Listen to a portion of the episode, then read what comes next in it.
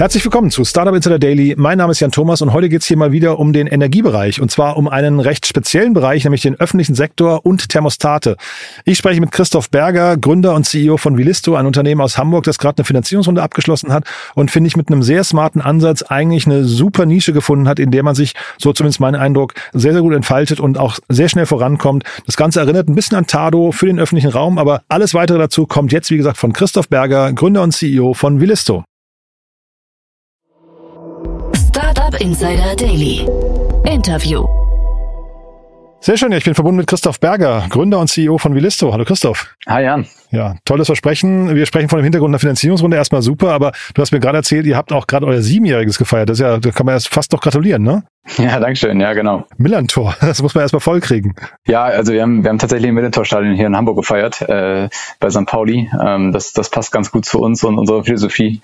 Ähm, und äh, da waren schon einige Gäste dann da, ja. Ja, dann lass mal bei der Philosophie gleich bleiben. Das ist ja ein schönes Stichwort. Was ist die Philosophie? Warum passt ihr zu St. Pauli? Ja, grundsätzlich irgendwie ähm, äh, nicht nur irgendwie Mainstream unterwegs zu sein und und irgendwie, ich sag, wir sind auch in Hamburg. Ich, ich verspüre auch andere Philosophien vielleicht zwischen Berlin und Hamburg. Äh, bei den Startups, äh, wir sind auf der einen Seite recht bodenständig, aber auf der anderen Seite ähm, sehr interdisziplinär, sehr sehr viele unterschiedliche Menschen, Backgrounds hier bei uns, äh, immer kreativ und und äh, up to date sein ähm, und ähm, ja, genauso wie St. Pauli uns äh, empfängt als, als Gastgeber, tun wir das genauso mit unseren Kunden. Aha. Kreativität, ein spannennes Stichwort. Das also finde ich spannend, dass du das ansprichst, weil ich hätte jetzt fast gesagt, ähm, und das ist gar nicht despektierlich gemeint, aber der Markt, in dem ihr unterwegs seid, der schreit jetzt nicht nach Kreativität, ne? Äh, aber vielleicht gehen wir, vielleicht steigen wir mal ein. Äh, erzähl doch mal, was ihr macht. Ja, vielleicht braucht es tatsächlich genau in so einem Markt ein bisschen Kreativität, um das ein bisschen aufzulockern. Ne? Ja, das kann auch also, sein. Äh, äh, am Ende äh, sparen wir unseren Kunden Energie- und CO2-Emissionen ein, indem wir äh, selbstlernende Thermostate, die man an Heizkörpern anschließt, entwickelt haben, vertreiben und installieren und betreiben. Ähm, und das insbesondere insbesondere im öffentlichen Raum. Ne? Das heißt äh, Städte, Kommunen, Länderportfolios. Ähm, und das ist natürlich, wie du schon sagst, eine, eine Branche, Gebäudewirtschaft, öffentlicher Raum. Jetzt nicht so das das Playing Field, um sehr kreativ zu sein, aber tatsächlich äh, braucht es da halt andere Ansätze, als vielleicht in der Vergangenheit andere Dinge gegangen sind. Mhm. So Mini-Pitch würde ich es versagen in Richtung Investoren ist so Tado für den öffentlichen Raum? Ja, kann man so sagen. Äh, es braucht eine andere technische Lösung, aber tatsächlich ja, kann, kann man schon sagen. Oder wenn man so ein bisschen technologisch rangeht, Nest aus Amerika, was ja Google ja. gekauft hat, ähm, ja. sowas für Heizkörper, für öffentliche und aber auch Bürogebäude, B2B. Ja. Die hätte ich aber jetzt, also Nest und Tado habe ich immer so im gleichen Atemzug genannt. Ich dachte, das wäre relativ ähnlich, ne? Aber da, ich höre gerade bei dir raus, da gibt's Unterschiede. Ja, am Ende äh, funktioniert Tado ja über eine Geolocation oder Smartphone, also irgendein Device. Und Nest hat eine Bewegungserkennung, also ein Lernen, wann ich zu Hause bin, ohne dass ich ein Device nutzen muss. Und so mhm. ähnlich funktionieren wir auch, weil, weil im Bürogebäuden ja Leute Energie nutzen, aber persönlich nicht zahlen. Also gehen sie nach Hause und lassen die Heizung an. Ne? ähm, und das funktioniert dann nicht mehr mit dem Smartphone. Das funktioniert eigentlich nur über Sanktionen, ne? Ähm, ja, ja, oder halt Automatismen. Dass man hinterher sagt, man, man haut jemand auf die Finger, ne, eigentlich. Ja, ja.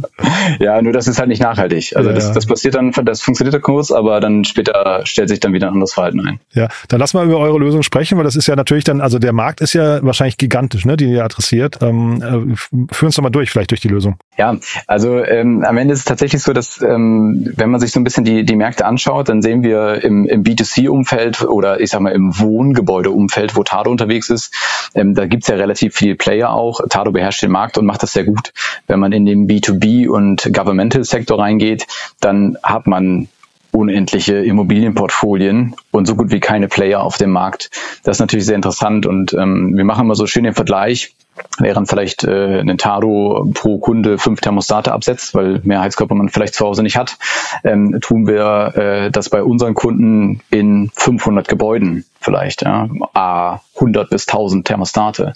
Das heißt, äh, wenn man mal so vergleicht, irgendwie DAX-Konzerne haben vielleicht 50 Gebäude, aber eine Stadt Hamburg bewirtschaftet 800 ähm, und Bundesländer andere teilweise über 5 bis 6.000 Gebäude. Und das ist halt einfach eine Dimension, die natürlich auf der einen Seite für uns interessant wirtschaftlich ist, aber auf der anderen Seite natürlich auch überhaupt einen großen Impact erreichen kann, weil ich in solche Portfolien auch ausrollen kann wenn du sagst, äh, großer Markt und keine Player auf dem Markt, ähm, das, da gibt's ja manchmal auch Gründe dafür. Ne? Also oder, oder seid ihr jetzt die Ersten, jetzt komme ich wieder zurück zur Kreativität, die so kreativ waren und da was gesehen haben, was andere nicht sehen? Nee, also es gibt tatsächlich schon, es gibt schon Player. Es gab auch einen vor uns, der hat aber, glaube ich, nicht so einen guten Ansatz gewählt und ist dementsprechend heute gar nicht mehr so aktiv. Mhm. Äh, und es gibt tatsächlich noch ein weiteres Unternehmen, was den am Markt beackert, mehr aber nicht. Ich würde es eher darauf zurückführen, dass in der Zeit, wo solche Technologien entstanden sind, also 2012 bis 2016, 17, ähm, haben Investoren insbesondere B2C-Geschäftsmodelle finanziert ja, und sehen da natürlich auch den Riesenmarkt. Und ja, wenn man Anzahl der Heizkörper sich anschaut, dann ist der auch größer im B2C. Aber das ist natürlich immer eine Frage, welchen Wettbewerb habe ich auf dem Markt? Wie gut kann ich an den Kunden rangehen? Wie funktioniert das Businessmodell? Was sind die Margen? Da gehört ein bisschen mehr dazu. Und da bin ich überzeugt davon, dass unser Markt der deutlich attraktivere ist. Mhm. Jetzt sprechen wir vor dem Hintergrund von der Finanzierungsrunde. Ihr habt fünf Millionen Euro eingesammelt. Ähm, erstmal Chapeau, aber jetzt habe ich nochmal geguckt bei Tado. Äh, die sind da deutlich weiter, obwohl sie, ich weiß gar nicht, wann ihr gegründet seid, hatte ich jetzt gar nicht geschaut. Ähm, äh, also Tado gibt's seit 2011. Äh, ach nee, sieben Jahre hast du ja gerade gesagt. Entschuldige, du hast genau, ja gesagt, also ihr habt ja, ja, genau, ja, ihr habt ja, ja. siebenjähriges gefeiert. Ähm, also das heißt, und du hast gerade gesagt, euer euer Marktzugang ist eigentlich immer so viel so so vielfaches größer theoretisch oder der Hebel ist so viel größer pro Kunde. Wie kommen diese Unterschiede in den in den Kapitalbedarfen? Ähm, äh, auf jeden Fall unterschiedliche Geschäftsmodelle. Ne? Also um irgendwie in den B2C-Markt zu gehen, brauche ich halt sehr viel Marketing und ähm, ich kann auch zu einem ganz anderen Preis am Markt rantreten als im B2B. Ähm, während der im Privathaushalt sehr viel auch Richtung Komfort, Steuerung und so weiter geht, ist es bei uns halt ein harter Business Case und große Gebäude verbrauchen echt viel Energie.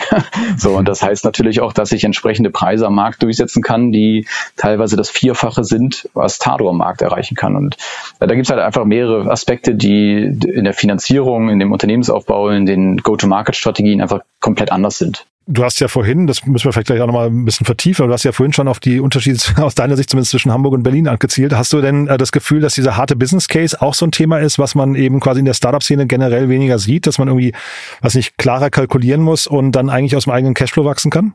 Hm, das würde ich nicht so pauschalisieren. Ähm ich würde sagen, das ist halt eine, eine Metrik, die deutlich mehr im B2B eine Rolle spielt als im B2C. Mhm. Also so würde ich es eher kategorisieren. Und dann fallen da natürlich auch jetzt in unserem Beispiel verschiedene Unternehmen in diese Märkte rein. Aber natürlich wird sich auch ein Eigenheimbesitzer überlegen, lohnt sich da die Anschaffung äh, von einem Tado. Ähm, aber die, das Geld, was sie investieren wollen in der Höhe oder auch die, der ROI, den ich erreichen kann, der ist halt der hat halt andere Metriken als so ein, so ein Business oder eine, eine Kommune, ein Rathaus aus 1800 schieß mich tot, was nicht gedämmt ist. Ja, ähm, ja. Und wenn ihr jetzt auch so ein Rathaus, äh, Rathaus von 1800 irgendwas äh, zugeht, ähm, wie reagieren die auf euch? Also ihr seid ein Startup, ähm, auch wenn ihr jetzt sieben Jahre alt seid, aber das ist ja jetzt noch nicht so, dass man sagt, da kommt irgendwie, ich weiß nicht, Fissmann um die Ecke oder sowas, oder irgendwie so eine etablierte Energiemarke. Ähm, nimmt man euch das ab, was ihr da quasi an Leistungsversprechen äh, adressiert? Ja, schon. Also da hilft uns tatsächlich, dass wir schon sieben Jahre alt sind. Ah, okay. Also wir, wir haben in der, in der Vergangenheit die entsprechenden Referenzen aufgebaut. Wir haben ja äh, etliche Anzahl an Kunden. Äh, wir haben große Städte, äh, also die größten Städte, die es in Deutschland gibt, sind Kunde bei uns, die Bundesländer sind Städte bei uns, die größten Kommunen sind Kunde bei uns und ähm, es läuft viel natürlich über Referenzen. Ja, die sieht man auf der einen Seite auf unserer Website, aber viel läuft natürlich auch im Background, dass Bürgermeister miteinander reden, dass ähm, Abgeordnete, Politiker etc. darüber sprechen, was sie in ihrem Umfeld tun. Ähm, und äh, ja, dann nimmt man das ab und ähm, da werden heute nicht mal annähernd so viele Fragen gestellt wie vielleicht noch vor fünf Jahren. Hm. Was sind denn dann für euch jetzt so die Herausforderungen? Ich meine, das klingt ja jetzt so, als äh, Kunden empfehlen euch weiter, die sind zufrieden, ihr habt äh, sehr große Volumina, Volumina pro Kunde. Ähm, klingt eigentlich so, als müsste man sich da relativ unabhängig sogar von externen Investoren bewegen können. Was sind die Herausforderungen? Ähm, tatsächlich eine der Herausforderungen ist, schnell genug zu sein. Das heißt, der Markt bewegt sich gerade sehr schnell in dem Sinne, dass wir äh, massiv viele Anfragen bekommen. Und wir wollen natürlich nicht irgendwie zwölf oder 18 Monate Lieferzeit haben. Ne? Das heißt, ähm, eine schnelle Ramp-up der Supply Chain, äh, genauso aber auch operative Kapazitäten bei uns im Team. Das heißt, sehr viel Personal-Hiring, äh, viele Leute und das, wir stellen nicht einfach irgendwelche Leute ein, sondern die müssen natürlich zu Willisto auch passen und die richtigen Skills mitbringen. Und da muss ich sagen, wäre vielleicht Berlin manchmal vorteilhafter, ja, ähm, aber Hamburg ist trotzdem ein sehr gutes Pflaster und Umfeld, um gute Leute zu bekommen. Also ähm, ja, vielfältig. Hochfahren, personell, Supply Chain, operativ und tatsächlich ist es ja auch nochmal, auch bei unserer Kundengruppe äh, geht es in verschiedenen Phasen ab. Ja, das heißt, man, man, man fängt, vielleicht mit einem Kunden mit ein oder drei Gebäuden an, ähm, wo er das das erste Mal einsetzt, um seine Stakeholder auch zu überzeugen. Dann weisen wir nach, was wir einsparen. Dann habe ich einen klaren Business Case ähm, und dann rolle ich aus, aber ja nicht gleich in allen 5000 Gebäuden Gebäuden, ja, sondern vielleicht erst in 50 und dann nochmal in 100 und dann mhm. in 1000. Das heißt, auch da sind weitere Schritte in der Dimension und Skalierbarkeit dieser Kunden noch zukünftig da. Also ich glaube, mit den 12 bis 18 Monaten Lieferzeit, das würde auch gut zu Berlin passen, denn wenn du hier zum Beispiel auf einen Personalausweis oder sowas war, wartest du hier auch 12 bis 18 Monate so gefühlt. Ja, also ja, das heißt, das ist schon so ein bisschen hier, glaube ich, der Tenor der Stadt manchmal, ne? zumindest in der öffentlichen Verwaltung, deswegen wäre das vielleicht sogar ganz passend. Ähm, aber jetzt zu, im, im Ernst jetzt mal, wenn ihr jetzt äh, irgendwie so versucht zu rampen und da schneller zu sein, dann muss ja hinten raus auch äh, quasi das Unternehmen nachhaltig irgendwie ähm, dastehen und nicht irgendwann, irgendwann habt ihr ja alle quasi großen Kunden bedient. Ähm, das sind ja jetzt keine Thermostate und sowas, die man dann irgendwie nach fünf Jahren wieder austauschen muss. Oder wie, wie ist euer Modell denn in der Zukunft? Nee, genau. Also da gibt's verschiedene Sachen. Also das Hauptbusinessmodell, was wir heute äh, betreiben, ist tatsächlich der Verkauf der Thermostate und dann hat man einen angehängten Service- und, und Softwarevertrag. Ne? Mhm. Das heißt, der Betrieb der Geräte ist dann tatsächlich eine, eine Running Cost. Ähm, Jetzt ist aber tatsächlich so, rein theoretisch würde ich sagen, könnte man noch die nächsten 50 Jahre Thermostate verkaufen. okay. Also das ist, das ist, also in dreistelligen Millionen Betrag sind wirklich Heizkörper allein in Europa, ja. Und dann reden wir noch nicht von USA, Südchile, Nordchina. Das geht ja weiter, die haben ähnliche Heizsysteme. Ähm, aber natürlich schauen wir uns auch an, welche weiteren Services äh, äh, wir entwickeln, um natürlich ähm, einfach komplementär zu der Lösung, die wir heute haben, den Kunden äh, weiteren Mehrwert zu bieten, natürlich. Mhm. Und das heißt, ihr seht euch hinterher dann als Energiespieler oder, äh, oder ich hatte auch von, von mir nochmal aufgeschrieben, seid ihr eigentlich ein GovTech-Unternehmen oder würdest du sagen, ihr seid eher so ein, ähm, was nicht, Energie, Climate Tech in die Ecke zu verorten? Ja, ich würde sagen Energie und Climate Tech. Das ist ja immer so eine Definitionsfrage. Ne? Mhm. Was ich im GovTech-Bereich bisher eher, eher gehört habe, sind eigentlich immer Softwarelösungen, die äh, Governmental-Prozesse abbilden. Ne? Ja, ja, so. Ähm, wir sind ja eigentlich eher eine Lösung für den Gebäudebestand, was nicht deren Kernbusiness ist. Ja, also die haben ja die Gebäude für einen Zweck, aber natürlich haben sie dann ein Gebäudemanagement, was man dann dafür braucht, weil es groß genug ist, aber der eigentliche Job ist ja ein anderer. Ne? Mhm. Ähm, so, und da merken wir schon, dass in den, also vor 2000 sehr viele wichtige Stellen im öffentlichen Bereich abgebaut wurden. Klimaschutzmanager, Energiemanager und so weiter, ähm, dass mehr und mehr kommt, aber vielleicht die Expertise dann jetzt nicht überall vorhanden ist. Und da sind wir halt ein sehr guter Partner dann für unsere Kunden, ähm, sie auf dem Weg zu begleiten, wo man einsparen kann, weil wenn man auch die Bundesregierung verfolgt und die Strategie, wie man gut einspart, dann sind es halt genau erstmal diese Low-Hanging Fruits abzugreifen, weil wir irgendwie 20 bis 40 Prozent Energie einsparen mhm. mit einer extrem günstigen Lösung im Vergleich zu einer Dämmung zum Beispiel. Mhm. Und du hast vorhin gesagt, die ähm, Supply Chain müsst ihr in den Griff bekommen, also interne Kapazitäten ist klar, aber Supply Chain, wie kriegt man das hin? Also, äh, weil irgendwann ist ja auch so ein Weltmarkt irgendwie leer gegrast und man möchte jetzt quasi auch keine Kostenexplosion sehen. Wie, wie, wie kann man das aus, ausbalancieren? Ja, wir haben zum äh, sagen wir zum Glück ja nicht so Dimensionen, wo, äh, wo unser Supply am Ende den Weltmarkt abgrast. Ja? Ähm, aber trotzdem haben wir natürlich in den letzten zwei Jahren deutliche Einschränkungen erlebt. Das würde, glaube ich, jedes Hardware-Startup sehen, dass Bauteile nicht verfügbar sind, Microchips nicht. Äh, da braucht man einfach äh, gute Kapazitäten im Team, um darauf reagieren zu können, zum Beispiel durch Redesigns äh, oder auch externe Partner, die dann da mithelfen. Ne? Aber mhm.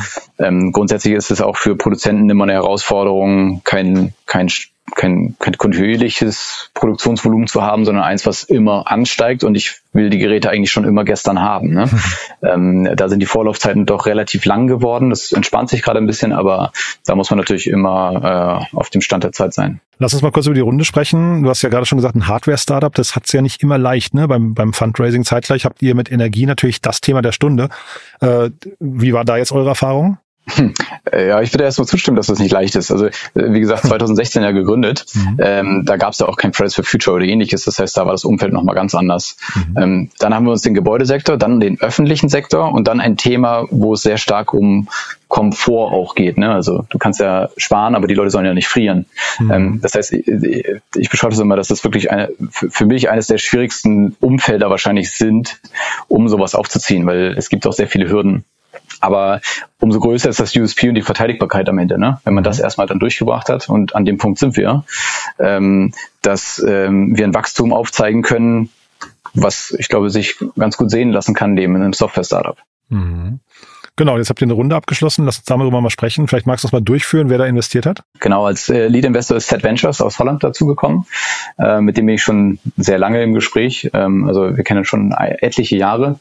Ähm, und äh, wir haben, glaube ich, jetzt genau die richtige Phase erreicht mit dem neuen Fonds, um äh, jetzt richtig nochmal äh, weiter auch. Ähm, und als zweite Beteiligung war IA Capital, ähm, also ein Hamburger Family Office ähm, und fast alle Bestandsinvestoren. Mhm. Bestandsinvestoren heißt, ihr habt, äh, ne, das war jetzt ein Series A.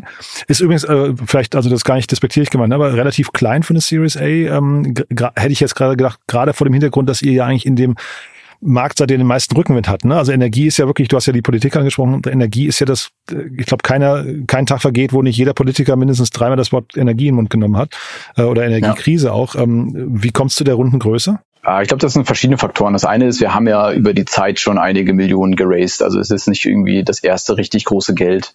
Ähm, auch mit weiteren Geldern, sei das irgendwie äh, Fremdkapital oder auch Fördergeldern, sind ja schon einige Millionen geflossen, also dass wir ganz gut aufgestellt sind und auch guten Cashflow haben. Ähm, und unser Ziel war es eigentlich immer, weil wir hatten bisher sehr viele private Business Angels, also auch wirklich Leute, die, die sechsstellig gut Geld geben können. Mhm. Ähm, und da guckt man natürlich schon, was ist ein gesundes Wachstumsszenario, was auf der einen Seite ambitioniert ist, aber was auch möglichst zeitnah auch an den Break-Even rankommt.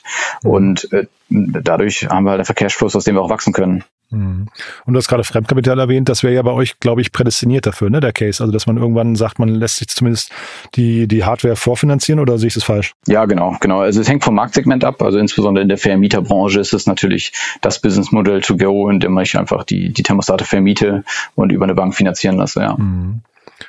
Cool, also ich finde, das ist ein sehr, sehr spannendes Modell. Trotzdem nach vorne raus, also du hast jetzt gerade die, die internationalen Märkte noch angesprochen, USA und China hast du so erwähnt, hast gesagt, über die sprechen wir gerade noch nicht, aber sprecht ihr intern schon über die? Ähm, ja, also mindestens Europa. Ja, mhm. ähm, das hängt dann ab von der Geschwindigkeit und vielleicht auch weiterem Kapital, was man aufnimmt, um dann Internationalisierung stärker oder weniger stärker zu pushen. Ne?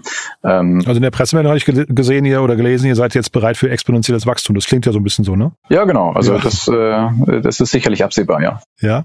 Und dann trotzdem, ähm, also ich, ich kenne mich da in dem Bereich zu wenig aus. Sind das internationale Normen? Das heißt, ihr baut euer Produkt einmal und dann kann man das theoretisch auch in China ausrollen oder muss man da mit ganz anderen Standards wieder rechnen? Ähm, das hängt davon ab. Also wenn man jetzt so in Richtung Funkprotokolle geht, dann sind es manchmal andere Frequenzen. Das heißt, ich muss tatsächlich einen anderen Chip verwenden oder ähnliches. Ähm, wenn es jetzt die Heizungstechnologie angeht, dann sind es trotzdem mehr dieselben Hersteller wie einen Danfoss oder einen, äh, Heimeyer oder was auch immer, die am Ende die Heizkörper bauen und die weltweit eigentlich fast überall ähnlich sind. Ne? Es gibt so mhm. spezielle Gegebenheiten wie in den USA sind viele Dampfheizungen, nicht Wasserheizungen. Da muss man ein paar Sachen beachten, aber im Kern kann man die bedienen. Wer kauft euch denn eigentlich mal hinterher? Ist das so, ein Thema, was ihr intern diskutiert? Also, äh, wie gesagt, also ich, ich kenne mich im Bereich zu wenig aus, aber ist das dann hinterher irgendeiner von den großen Energieplayern oder einer von den großen Heizungsanbietern oder mit wem müsstet ihr da partnern oder, oder hinterher auch, ähm, weiß nicht, möglicherweise mit Exit reden? Ja, ich glaube, also darüber reden tut man auf jeden Fall äh, von Gründung an, mhm. aber ähm, Wahrscheinlich wird es am Ende jemand, den man hätte gar nicht sich vorstellen können. Aber ähm, keine Ahnung, Nest wurde von Google gekauft, von einer Datencompany. Ne? Ja. Ähm, man sieht andere Player, äh, die von Cisco gekauft werden, JuleX oder was auch immer. Ähm, man, man, also das kann alles sein. Das kann von einem Fiesmann gehen über eine Datenfirma bis hin zu einem Energiedienstleister, Engie, eine Visag. Mhm. Das können auch internationale Player sein. Also ich glaube, das Feld ist relativ breit, was, wo, wo wir Interesse später ähm, haben können. Mhm. Bin sehr gespannt. Dann würde ich sagen, wir bleiben in Kontakt. Äh, ich drücke erstmal die Daumen für die nächsten Schritte. Haben wir was Wichtiges vergessen aus deiner Sicht? Äh, nee, passt soweit. Vielen Dank ja. für die Einladung. Ja, gerne. Äh, sucht ihr Mitarbeiter gerade? Das ist immer noch so eine Standardfrage, falls ihr jemanden sucht gerade? Ja, ja, über 30 Positionen äh, okay. in allen Bereichen. Ja. Also im schönen Hamburg. Feuerfrei. Ja, auf jeden Fall. Sag doch noch mal ganz kurz, da habe ich ja gerade schon angeteasert, dein Blick auf Berlin, das ist, würde mich ja trotzdem noch interessieren als Hamburger? ähm, ja, ich, ich, äh, also die Hamburger Mentalität ist sehr bodenständig. Ja? Also wenn, wenn, wenn ich in der Vergangenheit mit Investoren geredet habe, ähm, dann kam immer so, hm, ja, okay, äh, der, der erzählt ein bisschen was, aber das ist nicht so fünfmal die Größe, die mir sonst erzählt wird. Mhm. Und dann zeigt man aber Zahlen oder zeigt das Produkt und sagen, oh, äh, krass, warum hast du das denn nicht so? Also ich glaube, wir sind ein bisschen zurückhaltender. Ähm, und da kriegt man das, was wir auch erzählen. Ah ja, spannend. In Berlin hört man immer, dass man im, äh, in den USA das Selling eigentlich äh, irgendwie vorbildlich macht. Das heißt, die sind immer am Oversellen. Deswegen fängt ja. es wahrscheinlich Berlin so langsam an, die USA zu kopieren. Und dann ist wahrscheinlich die, die Brücke zu euch noch größer danach, ne? nach Hamburg. ja. ja. ja. Aber ist ja eine gute Eigenschaft. Ich glaube, Bodenständigkeit ähm, ist, ist gesünder, als irgendwie sich da irgendwie so Luftschlösser zu bauen. Ja. Cool. Hat großen Spaß gemacht, Christoph. Dann lieben Dank, dass du da warst. Ähm, ich würde sagen, wie gesagt, wir bleiben in Kontakt und wenn es Neuigkeiten gibt, sag gerne Bescheid, ja? Perfekt, vielen Dank. Bis, Bis dann. dann. Ciao. Ciao. Startup Insider Daily, der tägliche Nachrichtenpodcast der deutschen Startup-Szene. Ja, das war also Christoph Berger, Gründer und CEO von Vilisto. Ich habe es euch gesagt, echt ein ganz spannendes Thema, finde ich. Bin sehr gespannt, wie groß das wird. Also ich fand auf jeden Fall den Ansatz und auch die Antworten von Christoph vor allem sehr, sehr plausibel, sehr zurückhaltend. Er hat es gerade bodenständig genannt, aber auch angenehm unaufgeregt. Ähm, fand ich super, muss ich sagen. Zeitgleich vor dem Hintergrund, dass das Ganze wirklich relativ groß werden könnte. So zumindest, wie gesagt, mein Eindruck. Wenn es euch gefallen hat, gerne weiterempfehlen. Vielleicht kennt ihr jemanden, der oder die sich für den Energiemarkt interessieren oder der oder die irgendwie im öffentlichen Sektor unterwegs sind. Vielleicht in beiden Fällen mal diesen Podcast weiterempfehlen. Könnte ja spannend sein. Und wenn euch Energiethemen ansonsten interessieren, kann ich euch zwei Dinge empfehlen. Zum einen unsere Plattform. Ihr wisst ja, wir bauen Deutschlands größtes Verzeichnis für die deutsche Startup-Szene auf. Da findet ihr auch sehr, sehr viele Energie- und Climate-Tech-Unternehmen, natürlich auch GovTech-Unternehmen. Aber ihr findet dort auch unseren Newsletter zum Thema Climate Tech. Äh, den haben wir gerade gelauncht und der erfreut sich jetzt schon großer Beliebtheit. Den findet ihr im Bereich Newsletter auf unserer Plattform www.startupinsider.com www.startup.de. Schaut euch mal an, gerne auch das weiterempfehlen und gerne uns auch Feedback geben, falls euch irgendwas auffällt, was euch entweder stört, was euch fehlt oder auch natürlich, wenn euch irgendwas richtig gut gefällt. Also in all diesen Fällen freuen wir uns auf euer Feedback. Ansonsten euch einen ganz tollen Tag und wir hören uns dann vielleicht nachher wieder oder falls nicht nachher, dann hoffentlich spätestens morgen. Bis dahin, alles Gute. Ciao, ciao.